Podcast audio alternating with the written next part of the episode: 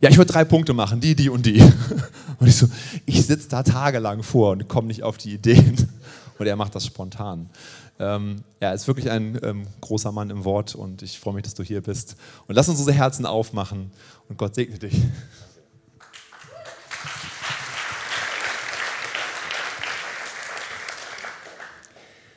Ja, es hört sich ja fast so an, als würde man das immer aus dem Ärmel schütteln können. Aber manchmal ist da doch ein bisschen Arbeit hinter. Aber es ist auch schön zu merken, wie Gott sein Wort immer wieder aufschließt und wieder verdeutlicht, was er damit zu uns sagen möchte. Gott ist gut zu Israel, zu allen, die ein reines Herz haben. Das kann niemand bestreiten. So beginnt Psalm 73. Und jetzt schaut mal bitte auf das Bild und sagt mir, wie könnte eine Unterschrift für dieses Bild lauten?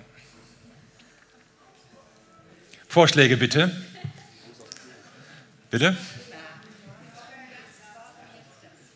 Warum jetzt das?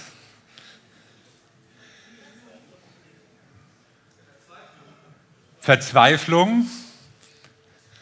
Was muss ich damit ansehen? Also dieser Mann ist so bekannt, dass man ihn sogar erkennt, wenn er sich das Gesicht zuhält. Ja? Man, man muss auch gar nicht wissen, was genau hat er jetzt gesehen oder wann war das. Man spürt, was musste dieser arme Kerl gerade mit ansehen. Es muss grausam gewesen sein. Ich würde mich für die Unterschrift entscheiden, das darf nicht wahr sein. Es darf nicht wahr sein was er da sieht. Leute, Jungs, wir haben doch darüber gesprochen. Wir haben das doch geübt. Heute Morgen noch. Ich habe es euch im Video gezeigt. Und jetzt macht ihr sowas. Es darf nicht wahr sein. Und vielleicht kennst du solche Momente auch. Ja, irgendwas passiert dir und plötzlich denkst du, das darf nicht wahr sein. Wenn jemand was ganz Bescheuertes macht, ihr habt so lange darüber geredet, du hast es x-mal erklärt, es darf nicht wahr sein. Oder vielleicht auch, wenn eine Glaubensüberzeugung von dir in Frage gestellt wird, ja, du glaubst, ja, so ist das und so macht Gott das und dann passieren Dinge ganz anders. Das darf nicht wahr sein. Wir haben ja zum Beispiel so die Überzeugung, Gott bewahrt uns. Gott segnet die, die an ihn glauben oder nicht. Und wenn dann das doch nicht so ist, das darf nicht wahr sein. Oder auch umgekehrt, ja, wenn Gott uns segnet, wenn Gott Menschen segnet, ja, dann werden sie doch wenigstens dankbar sein und ihm die Ehre geben. Aber manchmal machen die das nicht. Das darf doch nicht wahr sein. Und so geht es in diesem Psalm hier einem gewissen Asaf. Asaf war nicht irgendjemand. Asaf war Lobpreisleiter. Reichslobpreisleiter, könnte man sagen. Also im Auftrag von König David war er für den Lobpreis im ganzen Lande zuständig. So ein Lars hoch drei sozusagen. Und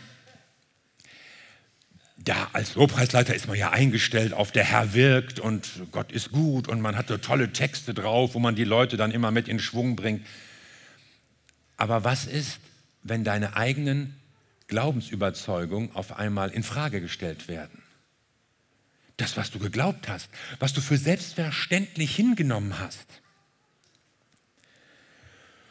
Und so beginnt dieser Psalm mit dem Vers, den ich gelesen habe. Gott ist gut, das kann niemand bestreiten. Also er segnet die Gläubigen und die Ungläubigen. Na schwierig, wenn die Pech haben, sollen sich nicht wundern, selbst schuld. Aber Gott ist auf unserer Seite, ganz klar. Also der alte Orient hatte ja überhaupt so eine ganz starke Überzeugung eines klaren Zusammenhangs von Tun und Ergehen. Ja, wenn du dies machst, dann passiert das. Wenn du äh, Böses getan hast, dann passiert noch was Schlimmeres. Und wenn du, äh, wenn dir was Schlimmeres passiert, musst du was Böses getan haben. So, das war zunächst mal eine klare Logik, die uns gerade im Ersten Testament öfter begegnet. Auch hier bei Asaf. Und mit dieser Sicherheit lebt er jetzt. Und dann passiert Folgendes. Ich wäre beinahe gestrauchelt. Es fehlte nicht viel und ich wäre zu Fall gekommen. Was ist los, Asaf? Ich beneidete die überheblichen Menschen, ihnen geht es gut, obwohl Gott ihnen völlig gleichgültig ist. Ihr Leben lang haben sie keine Schmerzen, sie strotzen vor Gesundheit und Kraft. Sie müssen sich nicht abplagen wie andere Menschen und die täglichen Sorgen sind ihnen ganz und gar fremd. Sie sind stolz auf ihren Stolz und tragen ihn zur Schau. Ja, sie prahlen sogar mit ihren Gewalttaten. In ihren feisten Gesichtern spiegelt sich die Bosheit ihres Herzens wider. Mit Verachtung schauen sie auf andere herab und verhöhnen sie. Mit zynischen Worten setzen sie jeden unter Druck. Sie tun, als kämen ihre Worte vom Himmel. Sie meinen, ihre Sprüche seien für die ganze Menschheit wichtig. Darum läuft sogar Gottes Volk ihnen nach. Es hängt an ihren Lippen und glaubt alles, was man ihnen vorsetzt. Denn diese eingebildeten Leute sagen, Gott kümmert sich um nichts. Wie sollte er auch? Er thront so weit oben und weiß nicht, was sich hier unten abspielt. Selbstsicher und sorglos leben sie in den Tag hinein. Ihr Vermögen und ihre Macht werden immer größer. Da geht Asaf durch die Welt mit seinen Glaubensüberzeugungen und dann merkt er plötzlich den Ungläubigen, den Spöttern, ja, die sich sogar gegen Gott positionieren, denen geht es besser. Denen geht's super. Die führen ein tolles Leben. Da läuft ja alles rund bei denen. Das dürfte doch gar nicht sein. Mir müsste es eigentlich besser gehen und denen müsste es eigentlich schlechter gehen, weil sie ja nicht nach Gottes Wegen leben. Aber nein, denen geht's blendend, obwohl sie sündigen, obwohl sie hochmütig sind, obwohl Gewalttat vorkommt, obwohl sie in einem Luxusleben leben. Sie verhöhnen sogar andere, Sporten lästern, wenn sie neutral wären. Aber nein, sie machen sich noch lustig über uns und unseren Herrn. Und trotzdem, es geht ihnen super. Und man spürt förmlich, wie so sein ganzes Glaubensfundament erschüttert wird. Eine, eine tiefe Enttäuschung hier. Ihr ist etwas, was nicht sein dürfte. Das darf nicht wahr sein. Das habe ich mir ganz anders vorgestellt. Das kann doch nicht richtig sein. Und vielleicht machst du manchmal auch die Beobachtung, du hast dich auf Gottes Seite gestellt, du bist treu zu Gott, du, du willst dich auch an seine Gebote halten, du nimmst das auch ernst, nimmst die Bibel ernst, nimmst Gottes Wort ernst. Und du versuchst richtig und gerecht und verantwortlich zu leben. Du gibst deinen Zehnten, du trennst deinen Müll, du kümmerst dich um irgendwelche Flüchtlinge, um Leute, denen es schlecht geht. Ja. Und dann wirst du krank. Und dann verlierst du den Job und dann geht irgendwas gründlich schief. Und du fragst dich, Gott, wo bist du? Ich dachte, du segnest mich. Vielleicht haben sich ja manche auch nur bekehrt, weil sie dachten, wenn ich zu Gott komme, geht es mir besser. Und dann bist du bei Gott, aber es läuft schlecht. Es geht etwas schief. Und man merkt plötzlich, ungläubig zu sein heißt noch lange nicht unglücklich. Und auch, auch ich meine, manchmal, es gibt ja so eine, so eine verbale Beruhigungsdroge, die wir manchmal drauf haben. Ja, ja die sind reich, aber, aber die sind nicht glücklich. Aber wenn jemand reich ist und glücklich und womöglich noch gesund, ja, da kommt vielleicht so ein Neid mal hoch, ja. Mensch, ich mache dies und ich arbeite und ich bete und so viele Jahre. Ich sag dir, du kannst durch Vergleiche dein Leben ruinieren. Es wird nämlich immer jemanden geben, der ist besser als du. Der verdient mehr, obwohl er weniger arbeitet. Der sieht besser aus, obwohl er weniger dafür tut. Der ist sportlicher, obwohl er sich weniger anstrengen muss. Das gibt es immer. Es gibt immer Leute, denen geht es besser und die haben mehr und die sind glücklicher. Also wenn du so anfängst, oh, der und die und so, vergiss dich. Es wird dich nur niederdrücken, es wird dich nur frustrieren. Da kann man, da kann keiner von uns gewinnen. Und so ein Schock, wie Asaf ihn hier erleidet, den muss man erstmal vertragen, ja, erstmal verkraften und verarbeiten. Dieses, es darf nicht wahr sein. Und es gibt die Gefahr, auch bei Christen, dass sich Neid und Missgunst einschleichen. Und ich weiß, dass es Verbitterung gibt, manchmal auch bei älteren Christen, treuen Gotteskindern. Mensch, ich habe Jesus gedient, all die Jahre. Und jetzt läuft das in der Gemeinde ganz anders, als ich das wollte. Und, und jetzt ist meine Ehe zerbrochen und solche Dinge. Und du verstehst das nicht. Und ich verstehe das auch nicht. Was jetzt? Es darf nicht wahr sein.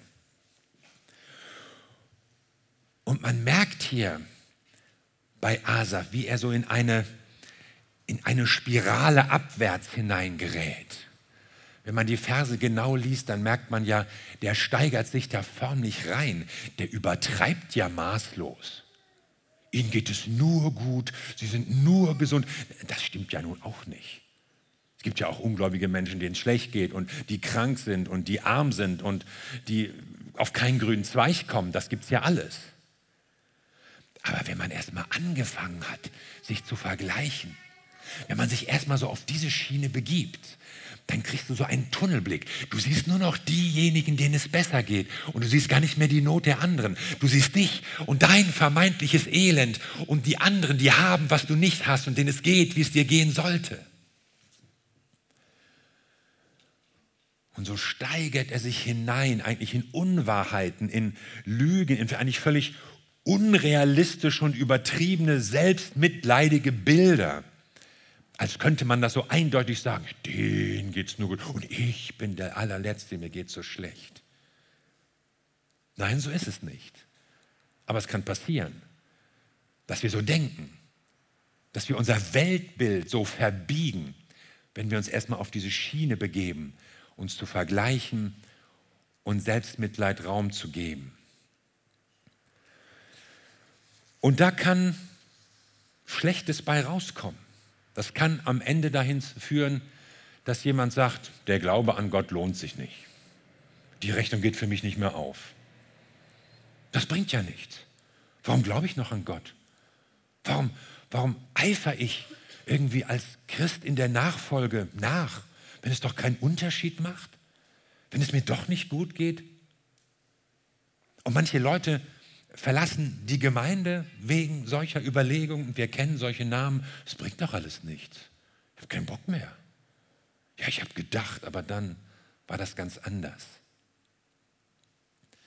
War es denn umsonst, fragt auch Asaf, war es denn umsonst, Vers 13, dass ich mir ein reines Gewissen bewahrte und mir nie etwas zu Schulden kommen ließ? Jeder Tag wird mir zur Qual. Eine Strafe ist er schon am frühen Morgen. Bringt nichts. Umsonst, dass ich Jesus nachgefolgt bin. Es zahlt sich nicht aus. Und manche verabschieden sich vom Glauben und sagen, ey, Glaube muss mir was bringen. Ja? Also so eine abstrakte Richtigkeit. Ich glaube an Gott, weil es ihn gibt. Ich glaube an die Bibel, weil sie wahr ist. Ich bin überzeugt, ob mir das jetzt alles gefällt, was Gott sagt und schreibt und will da könnte ich auch noch mal andere Ideen an. Ich hätte manche Teile der Bibel anders geschrieben. Aber man kann ja auf dem Standpunkt sein, das ist richtig und daran halte ich mich. Aber manche Menschen denken eben, ey, das bringt mir nichts. Ich lasse es. Ich lasse es. Und das passt eigentlich so, so in so eine postmoderne Glaubensüberzeugung. Es muss mir was bringen. Habe ich was davon? Nach der Wahrheit sucht eigentlich keiner mehr. Leute wollen ein glückliches, erfülltes Leben haben. Es muss irgendwie cool sein. Es muss mir Dann gehe ich auch zur Kirche. Wenn die Musik stimmt, der Pastor nett ist, die Leute mich mögen, Kaffee wird ordentlicher Kaffee angeboten, dann gehe ich dahin. Wenn die Kaffeemaschine kaputt ist oder der Pastor schlecht drauf, dann muss ja nicht sein. Das ist so die eine Möglichkeit zu reagieren auf diese Beobachtung. Leute, diese Beobachtung haben wir alle gemacht. Es läuft in unserem Leben nicht so, wie wir wollen. Es passiert nicht. Unsere Glaubensüberzeugungen werden an dieser Stelle erschüttert und wir merken, wir werden als Christen nicht vor allem bewahrt und es läuft nicht alles gut. Und manche entscheiden sich dagegen und andere gehen einen anderen Weg. Und das ist der Weg, den Asaf mit uns gehen will. Ein Weg des Suchens, ein Weg des Fragens, ein Weg des bohrenden Nachsetzens. Herr, was ist das? Kann ich das verstehen? Habe ich was übersehen? Ist da irgendwas in diesem Bild, das ich noch nicht begriffen habe? Sag's mir.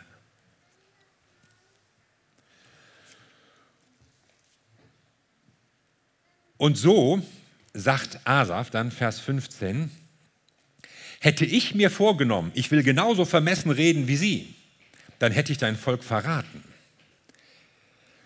Asaf trifft eine Entscheidung und sagt Nein zum Neid. Er sagt, nein, ich kann nicht einfach so handeln, so reden, so vermessen, so spöttisch wie die Leute. Man denkt ja manchmal, so wie die leben, ohne Gott, ist das nicht viel einfacher, ist das nicht bequemer, man kann alles machen, was Spaß macht, worauf ich Bock habe, ich mache es einfach. Tu, was sich gut anfühlt. Aber er spürt, nee, das, das kann ich nicht. Meine Erkenntnis verpflichtet mich auch. Meine Beziehung, die ich zu Gott habe, die, die hat etwas in mir ausgelöst. Da kann ich nicht einfach so zurückgehen, einfach so tun, als, als wäre da nie was gewesen.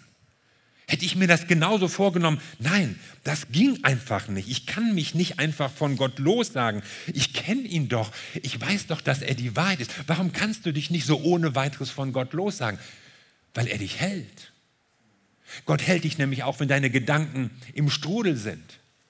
Gott hält dich auch, wenn du total sauer auf ihn bist. Wenn dich Fragen, Zweifel, Frustration martert. Gott hält dich trotzdem. Er zwingt dich nicht, aber er hält dich. Du musst nicht Angst haben, oh, wenn, wenn ich mal zweifle, wenn ich Gott überhaupt nicht verstehe, wenn ich mal so meine, meine, meine Wut gegen Gott rausschreie, dann lässt er mich fallen. Plumps. Das macht er nämlich nicht.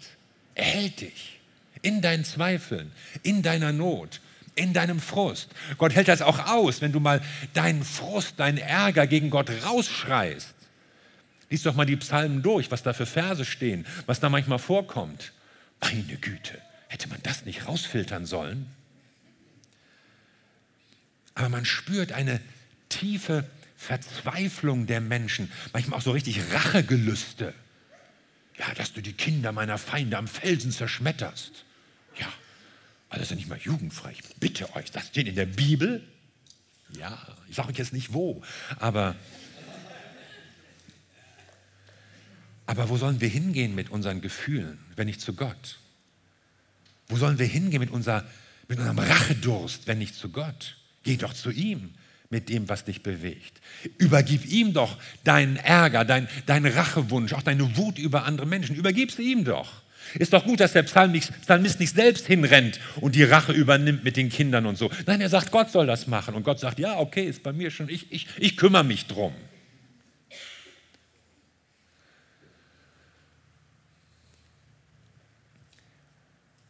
Und so merke ich, Asaf geht einen Weg und sagt, nein, ich, ich will nicht einfach diesen Weg mitgehen. Ich will bei Gott eine Antwort finden. Ich sage erstmal Nein zum Neid. Das empfehle ich dir. Sag Nein zum Neid. Hör auf, dich mit Leuten zu vergleichen. Mit schöneren, mit reicheren, mit Leuten, mit netteren Kindern und besseren Berufen. Hör auf, dich zu vergleichen. Gott hat dich gerufen, Gott geht seinen Weg mit dir und es ist ein guter Weg. Und er wird dich auf dem richtigen Weg führen. Da dachte ich nach, um dies zu begreifen. Eine Mühe war es in meinen Augen, bis ich hineinging in das Heiligtum Gottes. Ein zweiter Schritt, eine zweite Entscheidung, suche Gott. Es war mir eine Mühe. Ich kam nicht drauf. Aber was hat er dann getan? Er ging ins Heiligtum Gottes. Er ging in die Gegenwart Gottes. Er saß nicht nur mit irgendwelchen Leuten, ja, findest du es auch doof? Ja, finde ich auch doof. Hat dir das gefallen in der Gemeinde? Nee, finde ich auch blöd. Sondern Gott, bei dir finde ich Antworten. Und manchmal müssen wir ins Heiligtum gehen, auch alleine. Auch, auch uns mal so ein bisschen mit Geduld im Gebet da hineinbegeben. Da kommen keine schnellen Antworten. Da fließt es nicht so, so zack, zack und einfach und easy. Es war mir eine Mühe, sagt ein solcher Mann. Ich meine, der ist immerhin Mitverfasser der Bibel, das ist keiner von uns. Aber ihm war es eine Mühe. Es kann uns auch mal eine Mühe sein, Gott zu suchen, weil wir ihn nicht immer verstehen, weil er uns manchmal rätselhaft ist weil Dinge in unserem Leben passieren, die wir ganz schwierig finden. Aber Asaf macht sich auf. Ich suche Gott. Ich will Gott besser verstehen. Vielleicht habe ich noch etwas nicht verstanden. Er beginnt also seine Theologie zu hinterfragen. Ja? Jeder von uns hat so seine Theologie. Hast du das gewusst? Vielleicht hast du das nirgends aufgeschrieben und nie so definiert. Aber so Überzeugung über Gott und über den Glauben und wie das so ist und wie das so sein sollte. Da haben wir so unsere Theologie. Und die müssen wir manchmal hinterfragen, weil sie mit der Wirklichkeit zusammenkracht und manchmal auch mit seinem Wort. Und Asaf, ich meine, der war ja, der kannte ja Gott, aber trotzdem merkt er, ich bin an einem Punkt meines Glaubenslebens angekommen, wo meine bisherigen Erkenntnisse mich nicht mehr weitertragen, wo meine bisherigen Überzeugungen irgendwie nicht mehr reichen. Ich, ich muss das nochmal hinterfragen. Ich suche nochmal Gott.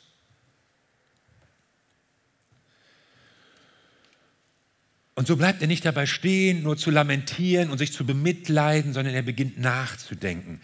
Ich werde Gott suchen. Und er sucht die Gegenwart Gottes. Und das Heiligtum, damals war das ja auch der Tempel, ein, ein Ort gemeinsamen Feierns, gemeinsamer Ausrichtung auf Gott. Und für manche Leute, die irgendwo in Israel wohnten, war das auch ein langer Weg. Die mussten dann buchstäblich Stunden, manchmal Tage mit Übernachtung dahin gehen.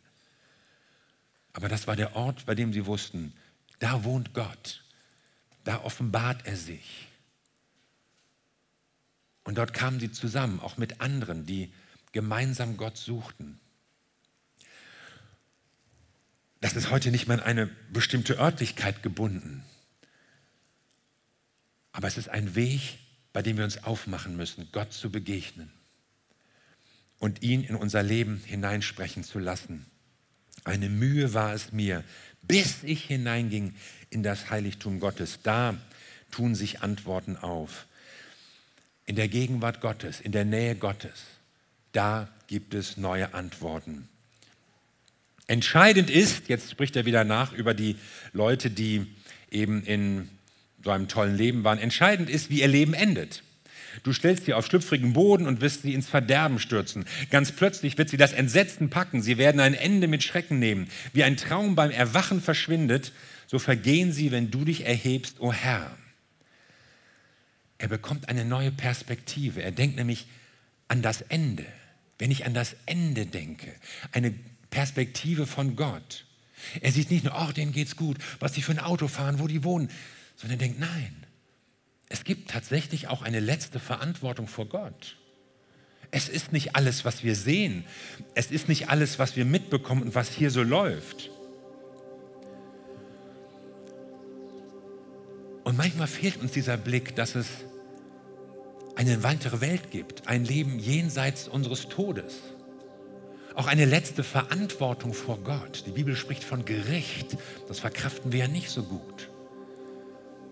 Aber es ist eigentlich etwas Positives, dass Gott das Böse nicht einfach uneingeschränkt geschehen lässt. Und ob du böse bist und verdorben oder nicht, am Ende geht es allen gut. Sondern die Bibel zeigt, wir müssen uns vor Gott verantworten. Manche klagen ja auch, ja, warum kann Gott das zulassen und warum ist dies und warum macht er nicht? Gott, Gott lässt nicht das Böse zu. Gott ist geduldig mit denen, die noch umkehren sollen. Aber irgendwann wird sich jeder Mensch vor Gott verantworten. Und das merkt plötzlich hier unser Asaf, sagt ja, Gott wird irgendwann Menschen zur Verantwortung ziehen und er sorgt für Gerechtigkeit im Interesse der Schwachen, damit das Böse nicht uferlos und schrankenlos passieren kann. Und so wird ihm auf einmal klar, mein Leben hat eine Bedeutung für die Ewigkeit. Es geht nicht nur, wie es mir jetzt geht. Es geht darum, wie mein Leben auch in der Ewigkeit aussehen wird. Gewinne Gottes Perspektive. Und schließlich erneuere dein Denken. Als mein Herz verbittert war, war ich dumm und verstand nicht.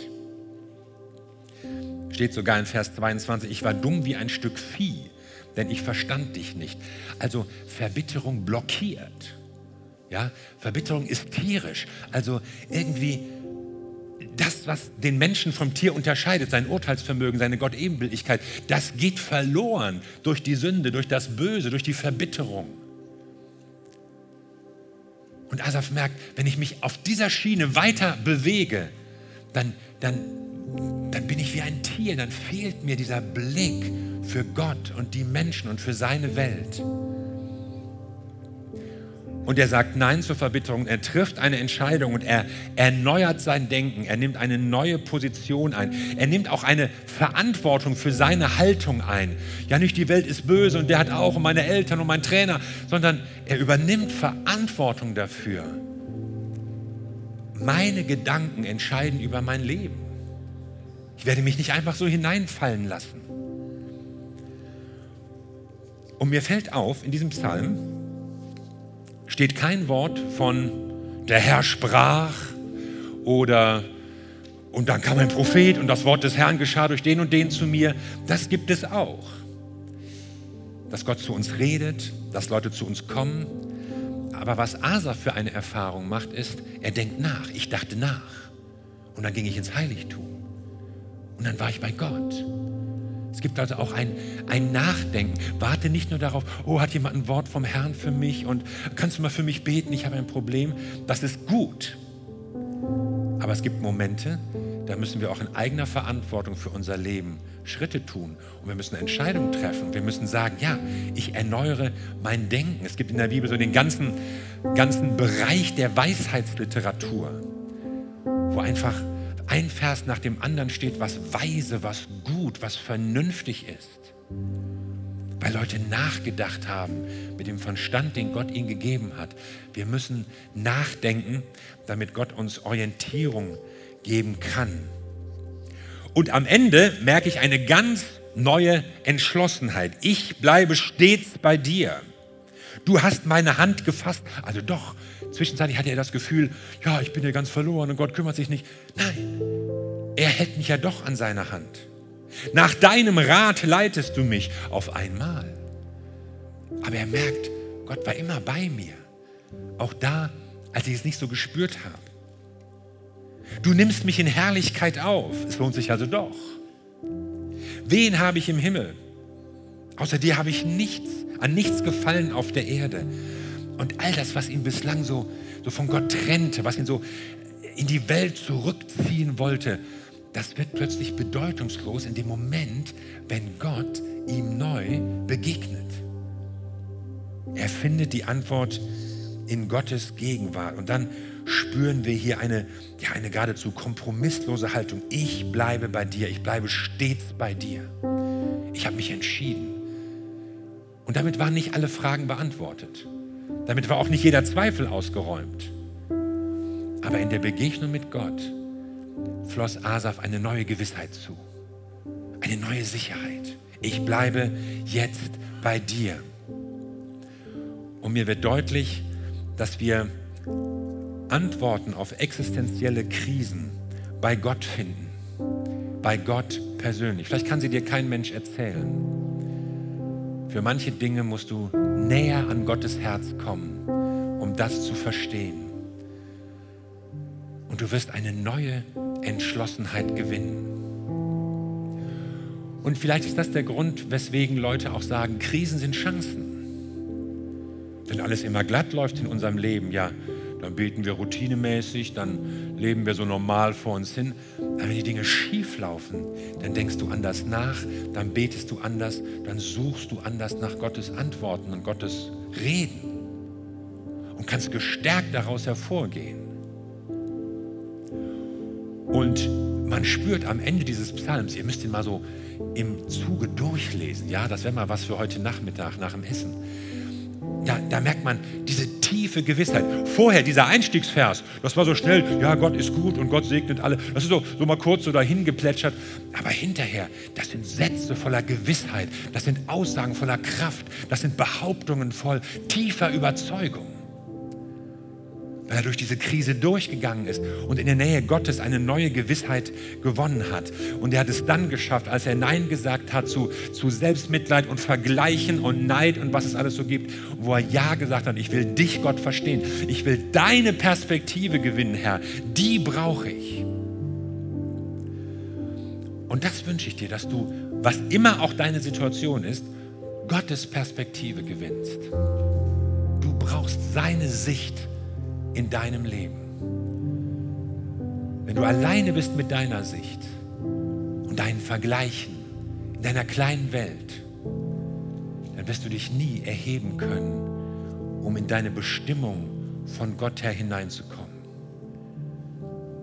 Aber wenn du nachdenkst, wenn du ins Heiligtum Gottes gehst und seine Perspektive gewinnst, dann hast du eine andere Sicht auf dein Leben und Gott wird mit dir anders nach vorne gehen können. Und das wünsche ich dir. Amen.